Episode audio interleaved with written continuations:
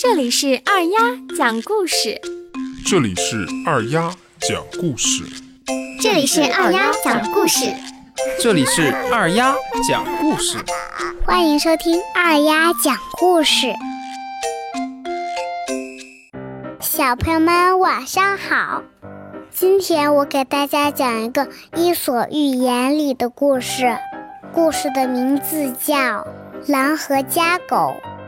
有一条饥饿的瘦狼在月光下四处觅食，恰巧遇到了一只很壮实的家狗，他们相互问候，狼便问家狗：“朋友，你怎么这么壮啊？吃了些什么好东西呀？”家狗听后得意地回答道：“你如果想要像我这样，只要学着跟我干就行。”狼赶紧说道：“可以，可以，干什么活？”家狗说：“很简单，就是给主人看家，防止盗贼进来。”狼说：“什么时候开始呢？”只要不挨饿，干什么都可以。家狗说道：“那好，跟我走吧。”他们俩便一起上路。走着走着，狼突然发现狗的脖子上有一圈伤疤。它感到十分奇怪，便问道：“你脖子上的伤疤是怎么回事啊？”家狗说：“没什么。”狼继续追问道：“到底是怎么回事啊？”家狗说：“一点点小事儿，是我脖子上拴铁链子的项圈弄的。”铁链子，瘦狼惊奇地说。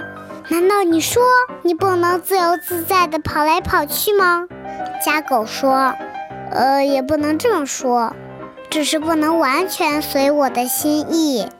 白天主人把我用铁链子拴起来，但我向你保证，在晚上我有绝对的自由。